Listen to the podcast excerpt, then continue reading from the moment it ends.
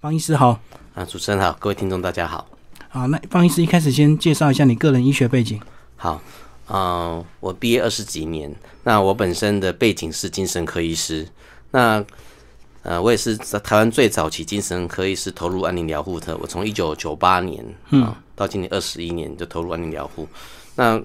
我我是从精神科医师走到安宁疗护，其实有一个很大的原因，是因为其实在我当精神科医师之前，当我在医学生是在一九九三年的时候，我就听到已经有前辈告诉我安宁疗护这件事情的。嗯，那当时我觉得这个是一个很新的概念，因为九三年那时候大家都在推生死的议题，非常的。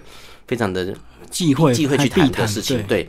那后来我对精神科有兴趣，所以投入精神医疗，在马就在马街医院。那刚好马街也是从一九九零年就有安宁疗护的部分，所以我进去之后刚好有这个机会去接触到。我说，哎，那这样子的话，我好像可以从精神专业踏到安宁疗护啊，来来做一些服务。那恰好这时候我查到一些国外的文献，又发现到说，呃，在英国啊，在日本，其实有很多精神科医师，他们也投入安宁疗护的行列。嗯所以我九八年就趁趁刚好我在马街工作机会，就投入安宁疗护。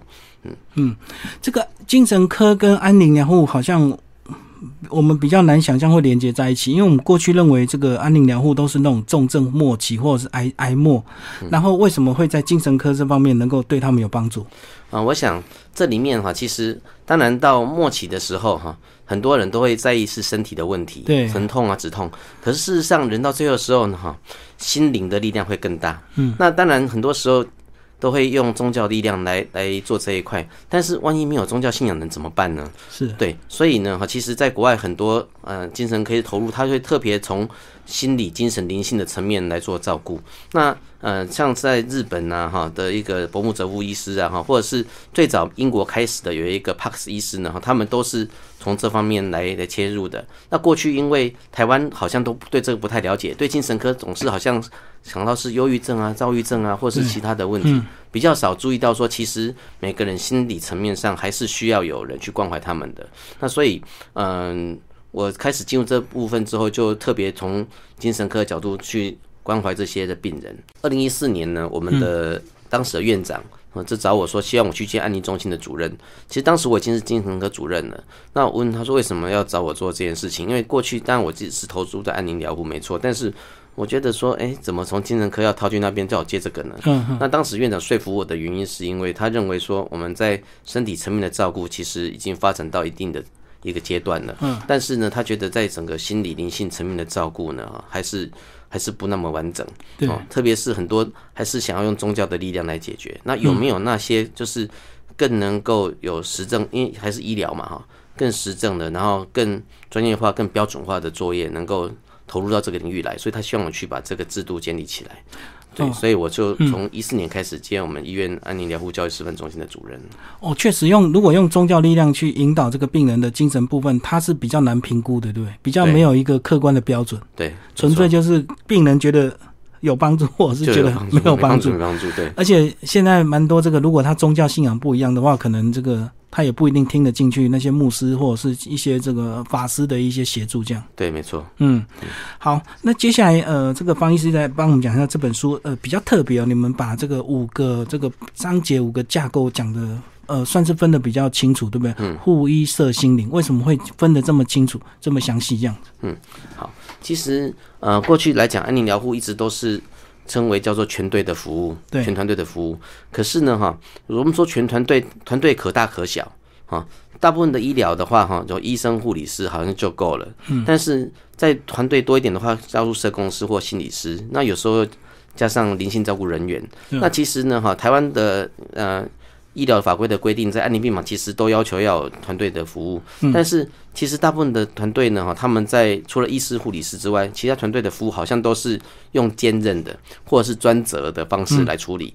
那我觉得这部分呢，其实呢，好像都好像只是为了，嗯，要评鉴或是有些需要就放一个人那边。可是我的想法是，如果真的我们要服务很到位的话，就必须要让所有直系的人都能够真正的投入在这个领域里面。所以，呃，在这里面写到的医护社心灵这几个层面的人呢，在马街都是专任的，嗯，都是他只做这件事情。那为什么这个事很重要呢？因为他才能够，他常常在这里面服务病人和家属的时候，他才真正去强烈感受到这样的一个需求。当然，这样的需求呢，哈，也会让提供服务人有时候觉得心灵上非常的耗竭，或者是他觉得很很疲累，因为每天都要接触这样人。但是如果这样的服务不是一个人来做，是团队一起服务的话，那么在这里面，他不断可以透过这样的方式呢，哈，服务别人，也可以透过这样让自己成长。这是为什么我也希望能够有这本书的原因，因为这本书有几个层面。第一个层面，我们希望写了之后，能够让呃大众透过看故事的方式，也得到一方面教育的层面。一方面呢，因为我们明年是三十周年，我也希望透过大家来写这样的一本书呢，哈，重新团队的成员来检视自己在这个病房，在这个中心做事情的价值跟意义在什么地方，也重新肯定自己的一个对对呃病人和家属的贡献。嗯嗯，好，那在我们还没介绍这五个这个呃医护的这个部分呢，先帮我们讲一下。呃，在后记有讲到说，过去呢你们的这个服务从四权慢慢进入到六权，四权跟六权的一个差别，好吗？好。嗯，在一九九零年代，安宁疗护刚开始的时候，就是讲四全嘛，就全人、全队、全家、全程。对，那这四个部分呢，哈，就涵盖了，所以说我们要全人的照顾啦，身心社灵的照顾啦，哈，全队啦，刚讲全队照顾，然后呃，全程呢，哈，就是到最后的照顾嘛，还还有这个全家的照顾，家人都要照顾到。可是呢，这里面呢，过去的四全其实有时候说全程，它其实太后面了。很末端才很末端介入，所以你说到全程有点有点好像夸大了一点。那全队呢好像也夸大了一点。刚提到其实很多都是用专责啊或是兼任的方式来做，其实没有那么全面。那后来呢，因为希望能够在居家也能够做安宁，所以在差不多两千年左右的时候呢，哈，加入所谓全社区的概念。那这的确呢，哈，让病人可以不一定在家里。啊，不一定在医院才能够接受安宁疗护，他在家里面，在社区也能够安宁疗护。那但是呢，我们总是觉得说，好像呢，哈，直到最后这一个阶段才做安宁疗护，哈，为什么到最后才要关心他心理、社会、灵性层面的问题呢？所以在一五年开始。二零一五年开始，我们就加入所谓的全新第六全全新的概念。这全新呢，哈，嗯，不只是讲全心全意照顾病人，因为这个就像户口号。那比较操作层面是什么意思呢？我们把，因为安妮疗护现在可以分为癌症的末期跟还有非癌症的末期嘛。那癌症末期的话，因为现在有个学门叫做心理肿瘤医学 （psycho-oncology），那它是一个呃过去三十年来发展的一个专门照顾癌症病人心理层面的一个一个学门。那我们如果在癌症开始的时候就加入这个全新哈，就是心理肿瘤的概念的话，就可以把整个癌症照顾的这个心理层面照顾拉得更长、更完整。那么如果是非癌症的话呢，哈，因为我本身是精神科医师背景嘛，我们有一个学门叫身心医学，叫 psychosomatic medicine。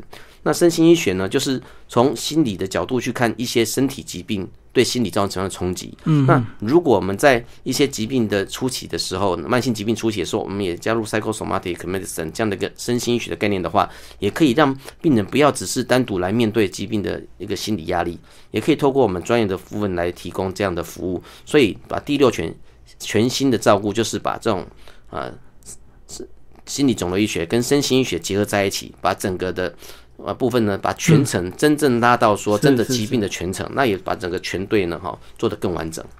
哦，所以越早这个投入全新的一个这样的一个概念，其实在精神层次上也会回头来帮助他们生理的一个病痛，或者是这种心灵的一些苦闷，对不对？对，而且不只是这样子，因为事实上过去十年很多国内外的研究发现，如果呢哈更早进入所谓的心理层面的照顾的话。好，特别是这种缓和医疗、支持性疗法这种心理层面照顾的话，其实可以延长病人的存活期，嗯，而且生活品质更好，是，所以这个是有实证上的帮助的。哦，过去我们单纯只是想减少他的痛苦，或者是延长他寿命这样子，嗯，可是如果到了这个末期，就是这些帮助其实都并并比不上所谓的这个精神层次的帮助来的大，就对。对，因为精神是其实精神力量是很很很重要的一件事情啊。嗯嗯嗯，好，那这个呃，方医师来帮我们讲一下书里面，好吧？书里面其实你们的这个呃故事这个架构大概都是以一个故事为出发点，对不对？再带入所谓的一些呃，他们不管是社工或医护员或者是医生个人的一些专业建议，这样。对，没错。嗯，对，当初呢，我们在做这个书的时候，呃，我们 从护理啊、医师啊、哈，还有社心灵，我们希望他们。啊，来写东西，那大家其实开始很疑惑，说我可以写什么东西呢？我就说，那从你照顾的病人里面，你觉得最有感触的开始写起，是，然后从最有感触写起，再来呼应到你自己本身的专业是怎么回事啊？再从你的角度来来来讲，所以，哎，后来就护理师他发现到说，他照顾可能是一个黑黑道大哥，但是他人生到最后的时候，他回归到他自己本身来的，他看他自己人生，他怎么跟他过去那样的打打杀杀人生，然后怎么样跟他自己的这个家人哈重新来和解的部分。那又譬如说，我们有护理师看到小孩子，哦，小孩子他爸爸妈妈快过世了，小孩子怎么面对？他怎么他刚好也身为人母，对，刚刚生小孩，他以一个妈妈角度看到小孩子。啊，怎么样去面对他的父母亲快要过世的事情？他怎么样陪伴他们、照顾他们？透过这个一个一个真实的故事之后，我们的这些作者们，他们重新再反思到自己的角色，然后也把他们专业的知识写出来。所以，我们书里面有一些部分都会提到说，哎，在专业的角度上，我们可以怎么样来看，怎么样来面对？哦，那这个书为什么从专业人要写给大家知道呢？因为这样大家都知道说哦，原来我可以这样子啊，我可以这样被照顾啊，我可以从这样的角度来想事情啊。对，所以它不是不只是一个一个小故事而已，它其实有更多含义是在希望大家能够知道说，原来我可以得到这样的帮助。嗯哼。那如果我们来看这个章节，其实，在护理师的这个部分是最多，那他们对病人的接触也是最直接最多。那有时候这个会不会相处久了，这个护理师可能心理的精神层次也会有时候需要。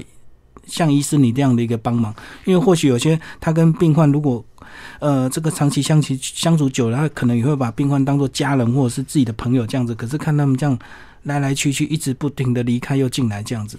对，这的确是这样子。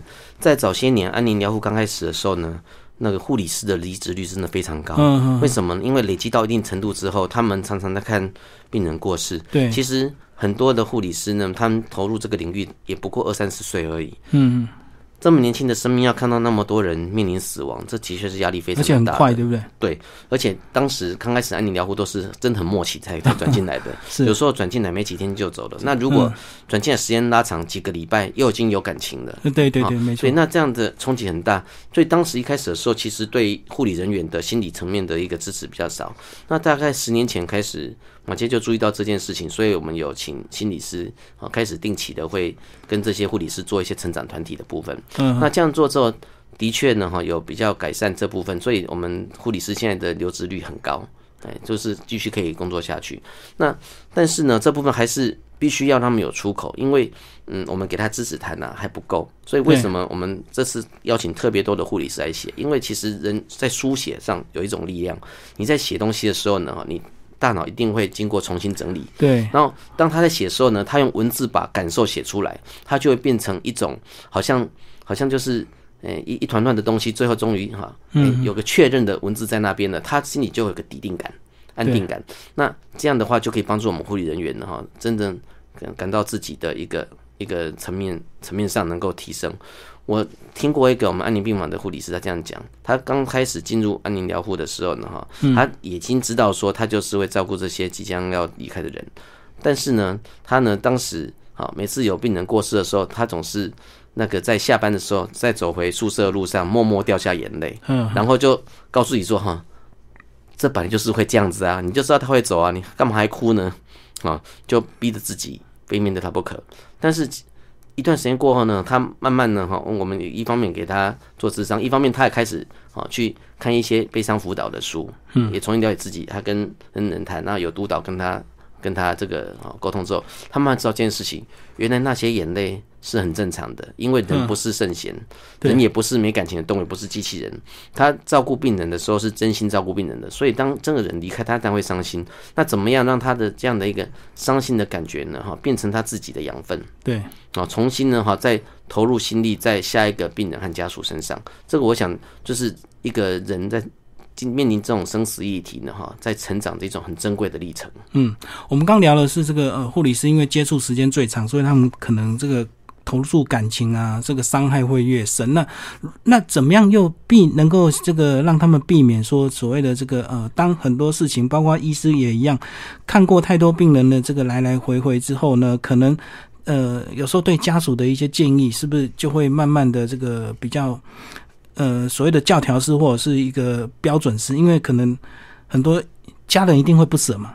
可是你因为看过太多例子，你们已经很清楚，这根根本就没有用。那怎么样又能够避免自己在职业上的一些呃一些耐心的一个部分呢？对，嗯，就是你这个问题非常好。其实我觉得台湾的医疗呢，太多要求说要标准化 SOP，对，那又要求说要评鉴督考的，对，那这部分哈，其实会让人变的同理心慢慢的消失掉，嗯，因为你要做标准化，对，所以呢，这时候其实要回归到我们投入医疗这个置业哈，它原来的意思是什么？因为那么多医疗可以做，你可以不用去做这种这么。揪心的这种工作嘛，你可以选别的啊，对不对？那愿意做这个事情，一定原来跟你的人生经营有关系，所以或是你某种感感动有关系，你愿意投入它。对，那这样子时候呢，我们就有机会重新去。来思考，来面对这件事情。所以，像呃这本书，我们是为了明年三十年的时候呢，做一个预备来来写的一个三十年的回回顾的书。这样的回顾的书，就是透过一个既又理智又感性的部分，让这些人重新来面对自己在这里工作的历程。啊，这是一个部分。那我记得在四年前，我们也曾经拍过一个二十五周年的短片。嗯，那个短片呢，其实一句话都没有。我们是用一个影每个人大概五秒钟的影像，然后让他说，如果给你五秒钟的话，还有一段字，只有字幕，没有讲话，你希望表达些什么出出来？都无声的，都无声的，但是就是用字眼把心里的话讲出来的，这样子是字幕这样子。那我们当时拍了一个带四分多钟的短片，其实那时候呢，哈，我觉得那个短片最大的帮助是我们自己团队，为什么呢？因为大家想说。对，我在这边工作好几年了。是，如果给我五秒钟，我想表达什么东西呢？那这样的一个表达出来，我们后来找了导演帮我们拍的这样的影影片。那其实团队呢，哈，在心理层面从心理上重新再去检视说，啊，原来我在这边工作价值是什么？所以必须要有一些非常理智、实证的东西在这边做运作。但另一方面，我们也需要一些柔性的。啊，也不是只有说啊，我们就好像每年到了忘年会啊，吃吃喝啊，哈，或者办个圆会啊，哈，办个餐会这样子，需要更深层的来让我们团队来面对我们内在的东西，透过这样内在的一个重新的醒思，才能够让每个工作人员他的生命力能够提升。嗯嗯，医师，你个人怎么跟这个家属沟通啊？如果家属这个很积极想要治疗的话，那个你怎么样让他们沟通说，其实最后这一层其实呃。有时候医疗并不是一个更好的一个方式，是不是？赶快让这个病患想要做什么事情，或者是有什么心愿还没完成，我们尽量来帮他达成。是，其实呢，哈，家属如果有这样子想要一直治疗下去的话，嗯最大的关键往往都是不舍。对啊，对啊，他们情感上、情感上的不舍。那情感上的不舍呢，哈，其实他不一定要在实体上，就是事实上说，这个人一定要存在我身。我的眼前才是一种真正的存在感。事实上，如果呢哈，让他知道一件事情，说这个人也许真的会离开我们，就是会离开我们，但是他留下来的那些无形的，或是其他一些有形的东西，对，如果他呢真的是很珍贵的话，他会陪我们更久。所以呢，其实我们会让他们有机会看到现在的实际状况是怎么样子。那因为实际状况怎么样子，我们如何掌握活在当下，把这样的东西，把这样的。每个片片刻刻存在的记忆呢，哈，能够把它扩大，把它强化，把它延伸。那这样的话，家属呢理解这部分之后，他感受到这部分之后，他就会重新思考：那我是不是与其呢花一大堆的力气呢去做那些到最后没有效果的治疗，而且可能让病人更痛苦的治疗？是啊，是啊。那如何让他有生活品质，又能够在这边创造出最好共同的美好回忆？嗯，他就会去改变他的想法和做法。嗯。好，我们刚刚有聊到这个六全啊，其实六全到最后有加了一个这个全社区嘛。那全社区跟过去没有全社区的一个差别是什么？我们现在这个医护有到一个社区的一个资源介入，所谓的这个安宁部分嘛。对，有。那全社区有两种社区的模式，嗯，一个社区模式就是我们传统比较知道，就是大医院的医护人员跑到家里家里面去这个做服务，这是一种传统的模式。对。第二种模式是社区里面也有一些医师啊，有一些诊所啊，或者地区医院啊，哈，有一些护士、医师，那甚至有一些个别的心理师、社公司哈，在社区里面的，那他们到那边去也能够。他们出来服务，然后大医院的这个医护人员再给他们做支持，嗯，所以有两种不同的模式。那像我们现在呢，在新北市呢，哈，我们也有跟除了跟这些呃诊所合作之外，我们也跟一些护理之家，合作，因为有时候护理之家的这些这些长者啊，他们其实也需要安宁疗护的服务，可是过去护理之家他们对这个服务的怎么样去就比较少，不知道，所以我们也跟他们做合作。那我们的医护团队也会定期到到那个护理之家去看这些长者，那提供他们这种安宁疗护的概念服务。那如果真的护理之家长者们他们真的在症状上需要安宁病房服务的话，他也可以转到我们病房来，所以跟社区的连接度就更高了。哦哦，所以现在已经不是只靠自己家里这个就带回家，然后什么都要靠自己，就对。对，不是，现在已经可以把整个呃，就是连长期照顾的系统都可以结合起来。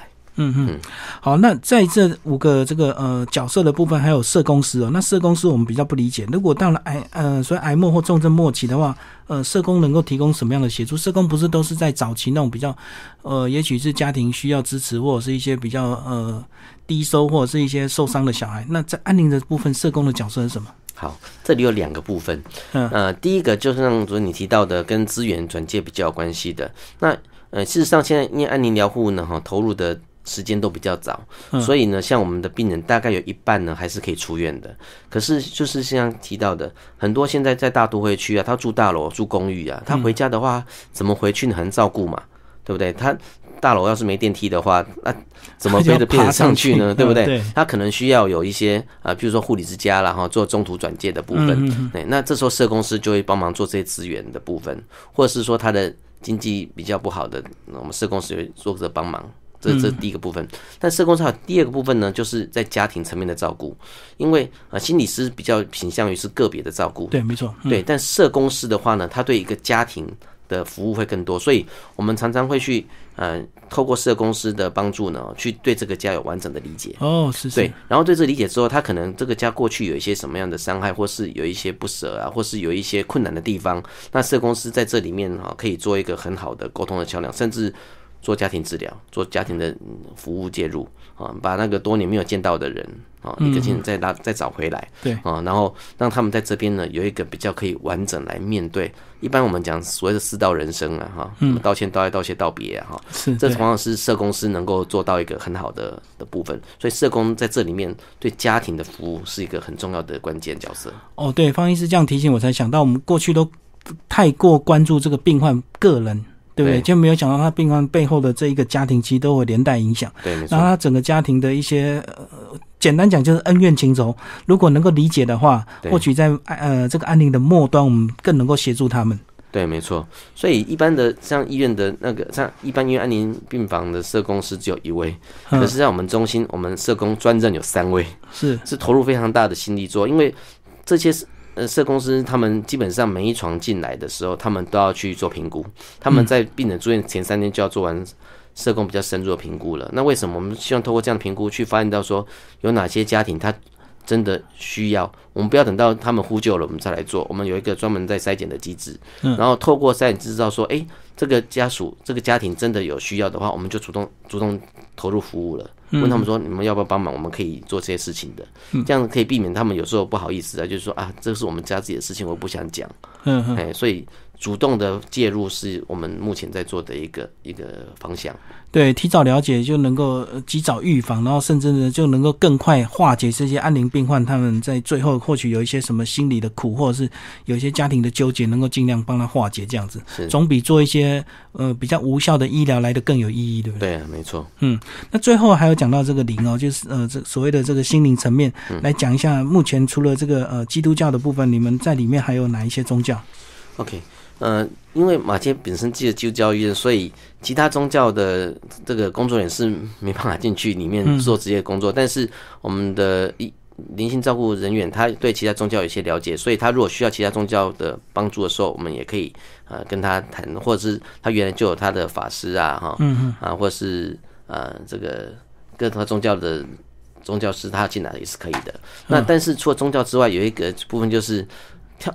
不只是宗教，就当一个人基本都有一种灵性的概念呐。嗯那个灵性呢，哈，有时候你很难去定义它是什么东西。是。哎，但是我们过去这几年其实有去对这个东西做一些研究和和调查。那其实有一个灵灵性有一个很重要的部分是什么呢？它是一种就是面对不能改变的苦难，人有一种习性就是会超越它。嗯嗯，他可能透过宗教超越他，是，可能透过一种信念超越他，嗯，可能用透过一种意义感超越他。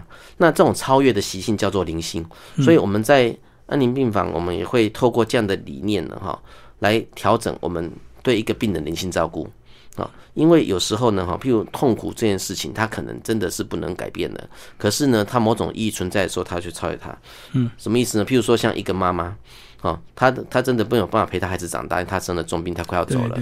可是因为身为妈妈这件事情，他觉得他总是要超越现在的的不的的痛苦，他要还留给孩子什么东西，所以他可能开始写下东西，留给孩子，可能录一些影像给他的孩子。这种在做的时候，他超越那个痛苦的力量，而去做他认为现在有意义的事情，这是一种灵性的关怀。那我们可以透过这样子跟病人的一个互动里面哈，去把他的灵性的层面把它。把它提升提升起来，把它把它诱发出来，那他就会有力量来面对他最后的这个时刻。哦，就更积极的去留下一些什么东西这样子。对，而不是好像在等待，好像说，哎，我已经都准备好了，我就等着佛祖来带我走，等着上帝来接我走，不是只有等待而已。我们希望，就算知道最后一刻，如果他愿意的话，他还可以让自己的最后生命还是处在有意义的。而且啊，哈，我们观察到这件事情，嗯，一般人。你跟他讲说生命要意义，那其实有点太夸张了。为什么？因为我们没事总不会把意义挂在嘴边嘛。对啊。对，可是面对一个终极的处境，就是面临死亡快到的时候，那个时刻越迫切的时候，那种意义感更强烈。如果这时候要做件事情的话，那就是真的对他很有意义的事情了。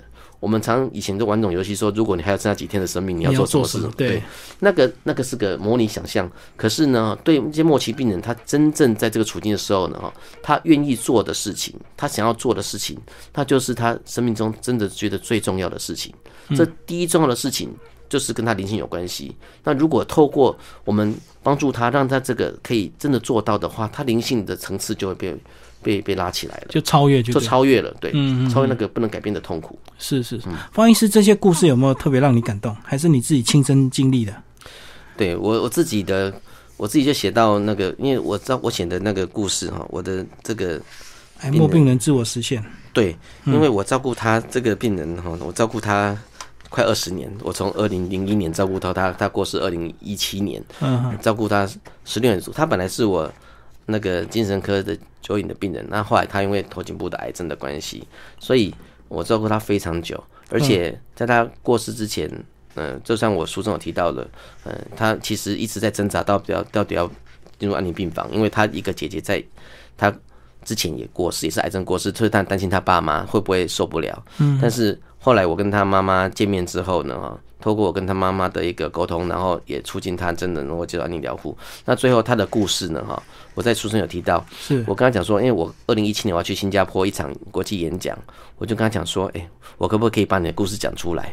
嗯啊，所以呢，后来他他他很高兴，还跟我拍了照，说可以在国际会议上讲讲他的故事。他家里很高兴，说如果他的生命这么短暂，只有四十几年，但是他的生命能够被人家纪念的话，他会觉得很好。所以我就去。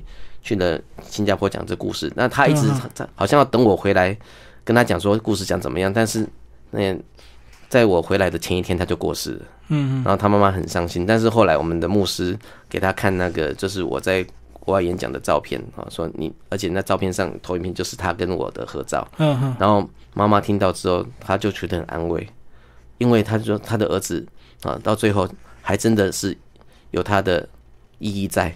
然后呢，他的事情被纪念，虽然他的生命这么短暂，哎，可是呢，哈，他在对这个社会做一件有意义的事情。那所以我在想说，其实我经历过非常多的故事，但是，呃，这个病人是我所照顾过安宁的病人里面照顾最久的十七年的时间，所以我后来就我把他的故事写到这里面啊，叫爱莫病人自我实现。所以他是二十几岁那时候就离癌啊。不是，二十几岁他那时候是因为一些创伤的经验，他本来是一位大厨啊，嗯，然后变成酗酒了，然后情绪的障碍啊，嘿，然后他其实也几次想要爬起来，那几次又又不行，但是后来慢慢慢慢的，他越来越稳定的时候，但是因为他早些年的一些呃身体那些饮食的经验，喝太多酒等等的，所以后来头颈部癌。对哦，后来才发现很多癌症。这个发病都是因为累积，对不对？因为时间到了十年、二十年，它就一定会发生这样子。对，没错，嗯，嗯，是嗯所以有时候这个为什么说四五十岁会有这么多的这样癌症的发生，其实有时候都跟年轻的一些习惯有关系。有关系，没错。嗯嗯，所以这个部分，医师对我们现代人有没有什么建议啊？看到这么多这个安宁病房很多的一个症状，不管是癌末或重症的末期，其实很多都是过去一些生活习惯的累积，造成那么早发病，对不对？对，所以我觉得这件事情呢，哈，我们我们每个人都会面临死亡嘛。如果我们哈可以更早呢，哈有机会去看看待死亡这件事情的话，这个议题的话，那我们就可以从死亡的角度回来看我们现在看到这样的一个历程中，我们比较会比较会去珍惜现在。那我们因为我们生命是有限的，那我们现在怎么活呢？嗯啊，不要说啊活得多有意义啦，至少活得让自己感觉到现在呢哈是一个比较自在的，啊对比较好的，哦比较有希望的。透过这样的一个一个啊死亡做一个好像终点的指标来看待现在，我们也许就会去改变我们的思考，我们的行为模式。就回头来看就对了。对对，因为有时候我们这个，如果我们这样子照着生命的流程走，有时候我们永远不知道明天或者是会会什么事情，所以我们常常不会珍惜当下。对，没错，嗯，所以每次看到这种安宁病房，这个是不是病人就是到了这个末期，总是会后悔很多事情没有做，对不对？或者是跟哪些人的恩怨没有和解，这样。对，所以像这种状况，为什么刚刚讲全新就是越早介入越好？有的人真的他也很很不想讲，到最后的时候已经没有几天了，最后可能就留下遗憾。如果在他体力还好一点的时候，嗯，还能动的时候，还能讲话的时候，我们就做这件事情，那不是更好吗？嗯，一定要抢最后一刻嘛，这样很奇怪嘛，对不对？对，就趁他还健康的时候，赶快去把这些记录留下来，或者是该见的人啊，该讲的事情赶快讲清楚，这样子。嗯，对，嗯嗯。嗯，所以这个安宁病房的故事永远都说不完哦，因为这个病患有越来越多吗？就你这么多年的这个经验，其实过去这几年来，哈，每年在台湾死亡的人数其实是都差不多的。嗯，但是我觉得这边比较好的是，接受安宁疗护的人变多了。哦，大家知道这样的一个讯息跟管道，对，就以我们医院来讲的话，每年因为癌症过世的病人，他愿意接受安宁疗护的比例已经到达七成以上了。嗯，在过去的话，大概两三成就很多了，嗯，到五六成已经是不简单了。现在可以超过七成以上的病人都愿意接受，癌症病人都到最后愿意接受安宁疗护，所以这是一个很大的突破。那现在开始也有相当多非癌症的病人啊，他譬如说失智症啊，嗯，是慢性阻塞性肺病啊，哈、肝硬化啊这些啊，肾脏病啊这些一体的，他们也疾病的，他们也愿意来接受安宁疗护。好、那这样的状况的状况之下呢，他的生活品质可以提升之外，他也比较能够多一点心心来面对他自己内在的层面的问题。因为其实传统医疗的话，他没有那么强到心理对心灵层面，的的议题，对，所以其实这部分啊，真的死亡人数没有没有再多到哪里去，但是愿意接受这样服务的比例增加了。可是怎么样让病患跟家人感知清楚的了解，说进入安宁病房并不是所谓的等死，很多人会误解，对不对？对，没错，我刚刚就有提到说，其实现在我们安宁病房有一半的病人是可以出院的，嗯哎，那多次的出进出安宁病房之后，那最后才离开或在家里离开，啊，这个都有的。那这样进出进出到意义是在什么地方呢？有一个意义就是说，在这样的历程之中呢，哈，他可以好好的过他的生活。嗯啊，在安宁病房也是在过生活。为什么这个书叫安宁日常与爱时光呢？